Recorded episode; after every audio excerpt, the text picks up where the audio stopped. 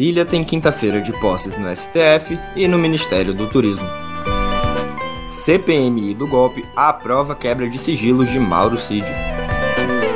E o Cerrado pede socorro depois de um recorde no desmatamento. Salve, salve! Vocês estão bem? Eu tô. Mais uma sexta-feira chegando e eu, Olavo Davi, tenho novamente a missão de deixar o seu fim de semana muito bem informado com as principais notícias de Brasília, do Brasil e do mundo. Deixa eu te contar rapidinho no pé do vidro.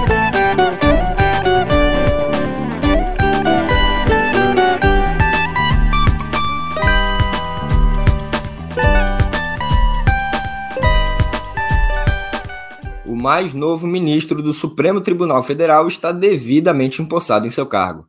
Aconteceu na tarde de ontem a posse do advogado e agora ministro Cristiano Zanin.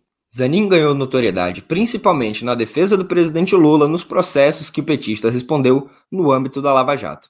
Ele é um dos responsáveis pela anulação das condenações que tiraram o atual presidente das eleições de 2018, vencidas por Jair Bolsonaro.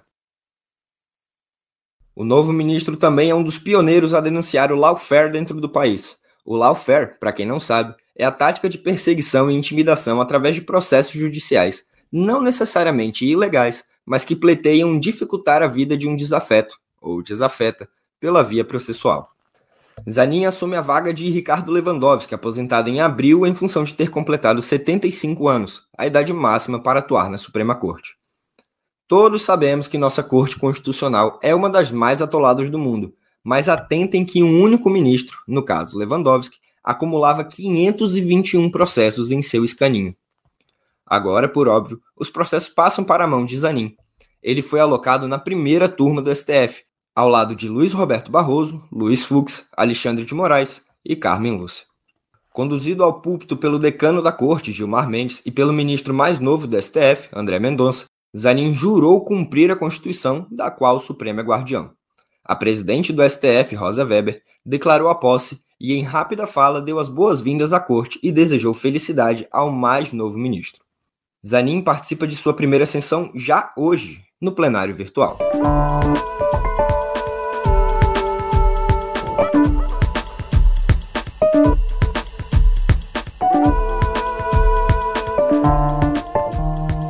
E a cerimônia contou com a presença da High Society de Brasília, sobretudo a política.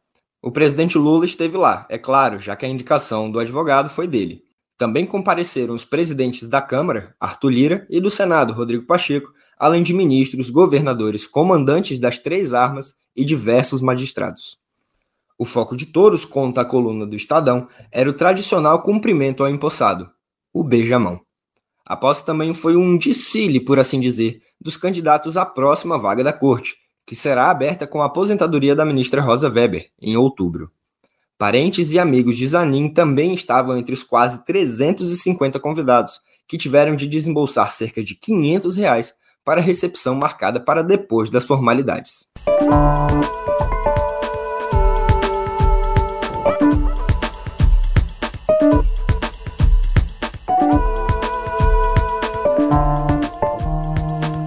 Bom, com a posse, agora a gente consegue também ter uma noção de como Cristiano Zanin vai montar sua equipe.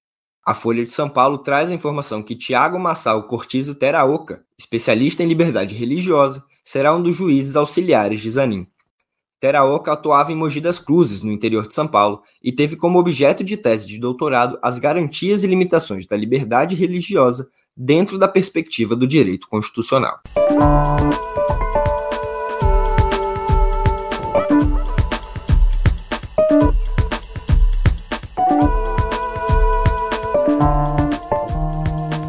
Pois é, mas não só no STF houve posse durante a quinta-feira. Finalmente, temos um novo ministro do Turismo. Na manhã de ontem, aqui em Brasília, o deputado Celso Sabino, do União Brasil do Pará, tomou posse acompanhado do presidente Lula e de dois possíveis futuros ministros. André Fufuca, do PP alagoano de Lira, e Silvio Costa Filho, do Republicanos de Pernambuco. A substituição de Daniela Carneiro, ou Daniela do Vaguinho, atende a uma demanda do famigerado Centrão por mais espaço no governo.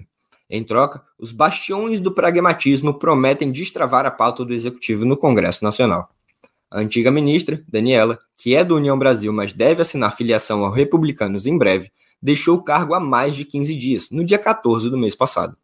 Sem a definição, ou, pelo menos, a publicação da troca no Diário Oficial, o Centrão atrasou votações caras ao governo Lula, como o arcabouço fiscal. Mesmo antes da saída de Carneiro, Sabino já era cotado para chefiar a pasta, após negociações que se estenderam desde maio.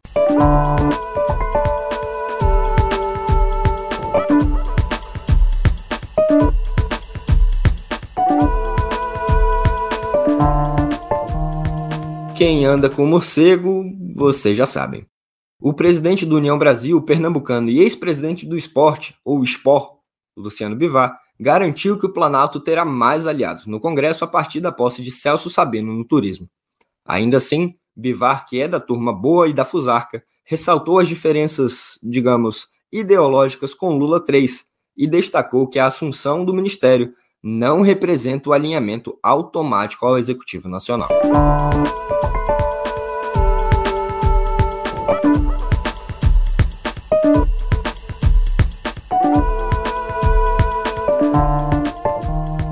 Dentro do governo, a troca no comando da pasta teve aval positivo por gente muito bem avaliada na atual gestão.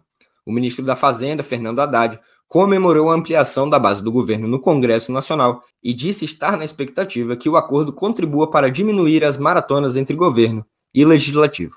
E, bom, o Haddad tem bastante lugar de fala nesse assunto, já que ele é tido como um dos destaques na articulação política, sobretudo quando pôs à prova questões delicadas e cruciais para o Planalto, como a reforma tributária, o próprio acabouço fiscal e outras reformas econômicas tocadas pelo paulistano. A Globo News, o ex-prefeito de São Paulo afirmou que a chegada de Sabino à esplanada vai dar mais conforto para que Lula e seus auxiliares façam uma transição e possam arrumar a casa depois do governo Bolsonaro.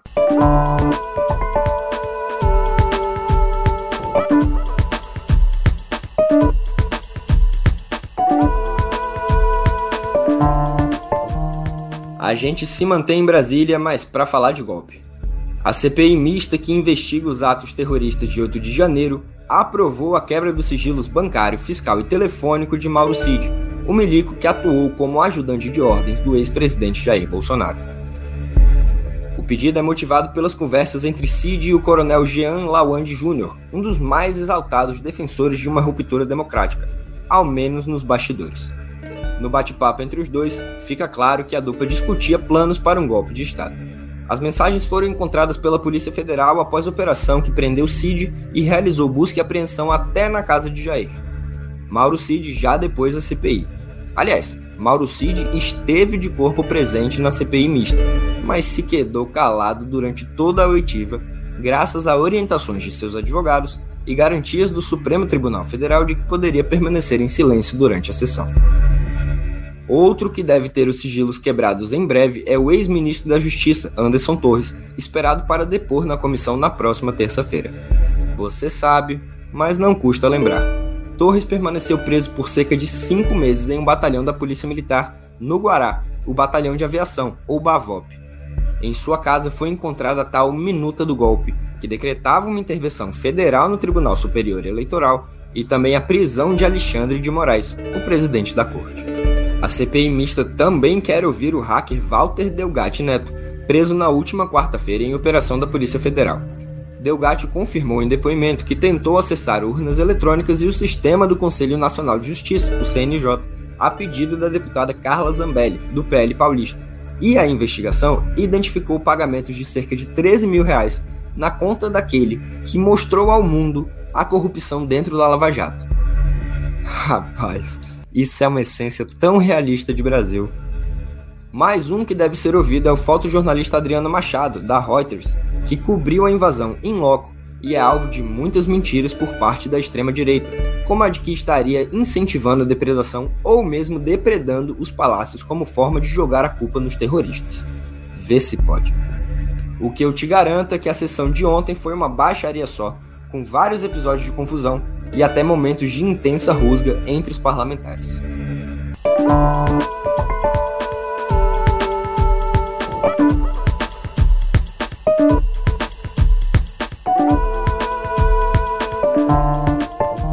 Em outra CPI instaurada no Congresso, mas essa exclusivamente na Câmara, houve muito bate-boca, confusão e um episódio lamentável de gordofobia e machismo. Após interpelar fora do microfone e sem a palavra o depoente José Rainha, líder da Frente Nacional de Lutas, a deputada Sâmia Bonfim teve de ouvir do presidente da CPI do MST que ela precisaria de um remédio ou de um hambúrguer para se acalmar. Isso, claro, dentro de aspas para o deputado Zuco, do Republicanos Gaúcho. Não, minha senhora, não, a senhora pode também, daqui a pouco, tomar qualquer atitude, ficar mais calma.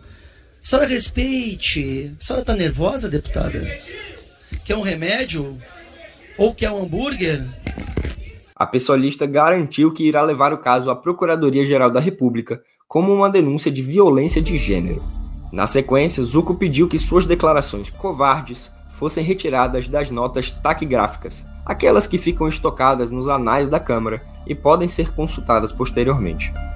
Depois de encerrada a sessão, o deputado gaúcho emitiu nota se desculpando e dizendo entender que o respeito deve prevalecer em qualquer relação, segundo o comunicado.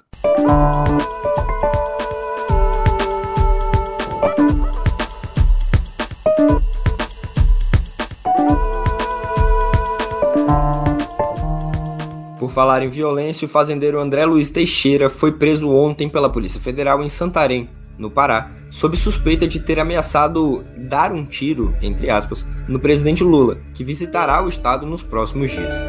A PF afirmou que, enquanto fazia compras em loja de bebidas, o homem disse que daria um tiro na barriga de Lula e perguntou onde ele vai se hospedar na cidade.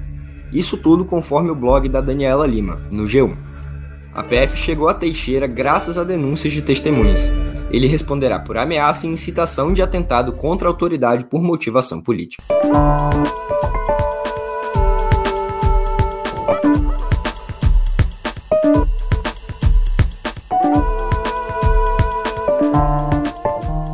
Bom, a gente dá uma pausa no noticiário nacional para informar que ontem o ex-presidente Jair Bolsonaro. Não, não, não, mas é quase o ex-presidente norte-americano Donald Trump compareceu ao tribunal norte-americano para algo que se tornou rotina desde que o republicano deixou a Casa Branca: ouvir acusações. Desta vez, Trump é acusado de conspiração para mudar ilegalmente o resultado do pleito de 2020, que ele perdeu para o atual presidente, Joe Biden. Ele, é claro, se disse inocente das acusações. Trump vai responder ao processo em liberdade desde que não tenha contato com testemunhas do caso. A rotina de réu cai bem em Donald. Já é o terceiro processo que ele responde em quatro meses. Apesar das acusações de mau uso de documentos secretos que foram encontrados em sua residência em Mar-a-Lago ou de fraude contábil, Trump lidera as pesquisas de intenções de voto para a presidência norte-americana. As eleições ocorrem já no próximo ano.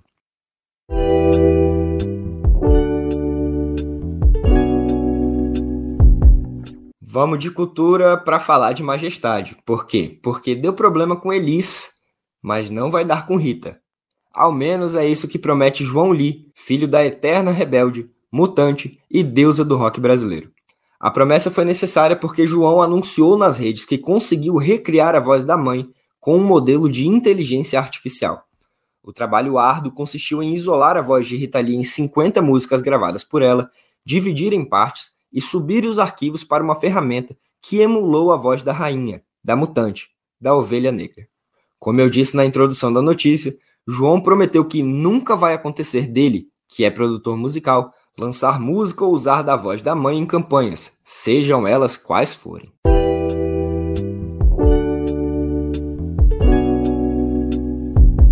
Decolonização? Talvez em partes.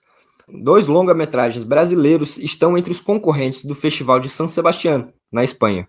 As produções selecionadas foram Pedágio, de Carolina Markowitz, que conta a história de uma mulher que comete crimes para pagar a suposta cura gay do filho em uma igreja, e também Estranho Caminho, de Guto Parente, sobre a reconexão forçada de pai e filho durante o isolamento pandêmico. Este, inclusive, recebeu três prêmios no Festival de Tribeca, nos Estados Unidos. Os dois integram a mostra Horizontes Latinos, que inclui ainda filmes de Argentina, Chile, El Salvador e México.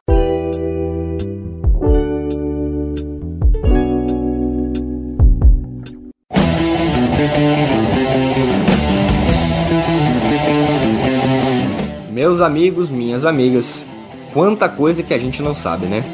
Como diria Shakespeare, há muito mais entre o inferno e a terra que pode supor vossa vã filosofia. Ou algo mais ou menos nesse sentido. Fato é que só depois de seis meses, os fãs do Iron Maiden souberam que o batera Nico McBrain, hoje aos 71 anos, sofreu um acidente vascular cerebral que paralisou todo o lado direito de seu corpo. Isso foi em janeiro. De bom humor, ele indicou aos fãs que já se sente plenamente recuperado graças ao acompanhamento médico ao qual se submeteu, mas que ainda não se sente seguro para performar nos palcos. O Iron está no line-up do Power Trip, festival de música que ocorre na Califórnia em outubro.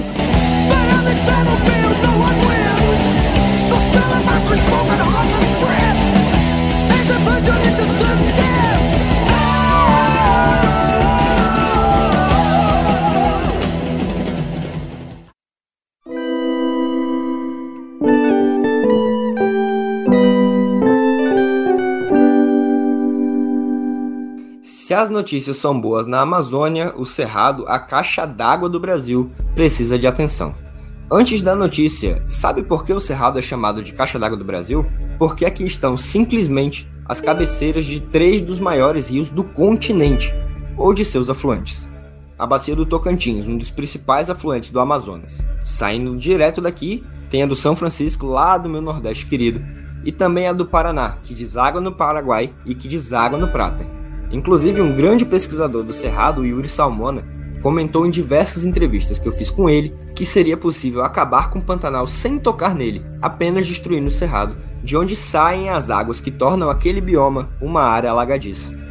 Enfim, depois dessa aula de geografia, eu venho te falar com muita tristeza que o Cerrado está sofrendo. Entre agosto de 2022 e julho deste ano, cerca de 6.400 km quadrados de área foram desmatados no bioma, contra cerca de 5.400 km nos 12 meses anteriores. Este é o pior resultado desde que começaram as medições do sistema DETER do INPE em 2017. A boa notícia é que a Amazônia, por sua vez, registrou o menor nível de desflorestamento dos últimos quatro anos, com 7.900 km de áreas em alerta entre agosto de 22 e julho de 23, uma redução de 7% em relação ao levantamento anterior.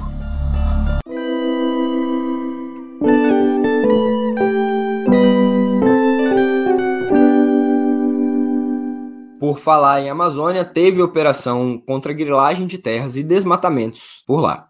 A Polícia Federal prendeu ontem, em Novo Progresso, no Pará, Bruno Heller, considerado o maior devastador do bioma amazônico.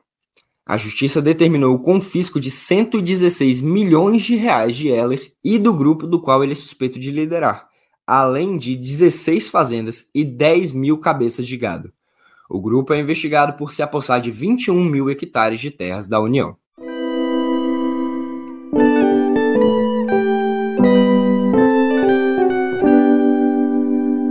O governo federal publicou ontem no Diário Oficial uma lei sancionada pelo presidente Lula que cria um sistema nacional para monitoramento de violência escolar e um disque denúncia para essas ocorrências. O Sistema Nacional de Acompanhamento e Combate à Violência nas Escolas, ou SNAV, será responsável por mapear casos de violência nas unidades de ensino, prestar apoio psicossocial às vítimas e criar programas educacionais para a formação da cultura de paz.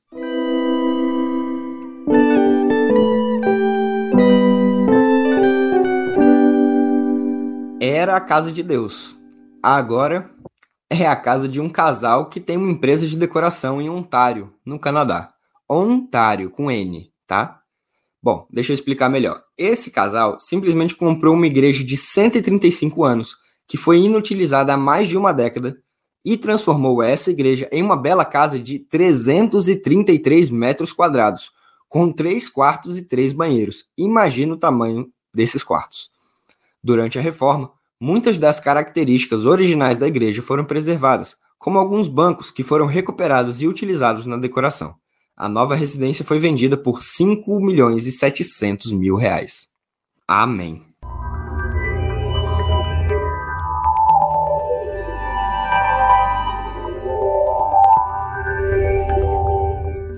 Na nossa aba de tecnologia, a gente fala que a temporada de balanços continua com mais gigantes de tecnologia divulgando seus resultados.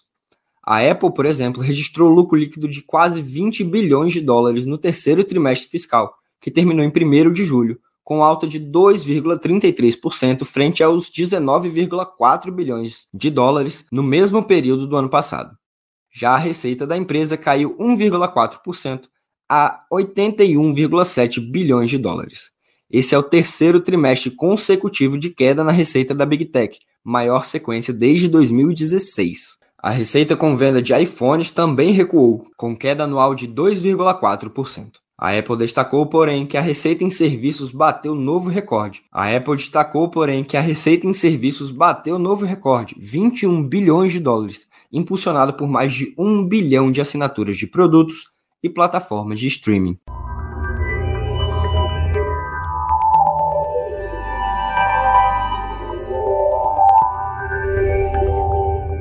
Enquanto isso, a Amazon deixou o prejuízo para trás e registrou lucro líquido de 6,7 bilhões de dólares no seu segundo trimestre fiscal, encerrado em 30 de junho. Um ano antes, a empresa de tecnologia e varejo apresentou um prejuízo de 2 bilhões de dólares. A receita líquida da companhia somou 134 bilhões de dólares, alta de 11% em relação ao reportado um ano antes. Os resultados da companhia refletem os efeitos dos cortes de custos e da retomada de gastos das empresas com serviços de computação em nuvem e publicidade online. Em março, vale lembrar, a companhia demitiu mais de 9 mil pessoas, numa rodada de demissões que começou em novembro. Ao todo, as dispensas chegaram a 27 mil.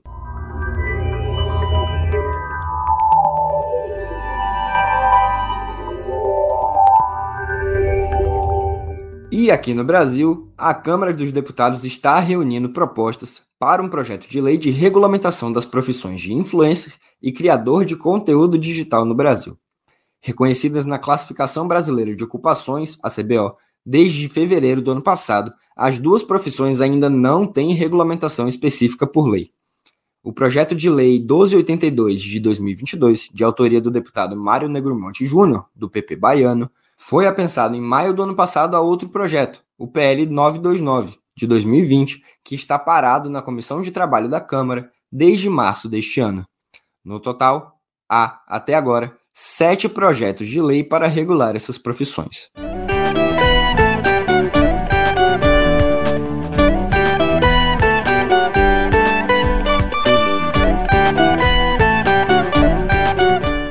Notícia para esse ramo que só cresce, mas para mim e para Julia Keck não tem muita diferença, já que a gente não é influência, a gente não tá aqui para ganhar seguidores ou seguidores, a gente tá aqui para informar vocês. E espero ter feito bem o meu trabalho, porque eu, sinceramente, vou sextar. Uma boa sexta-feira a todas e todos e até.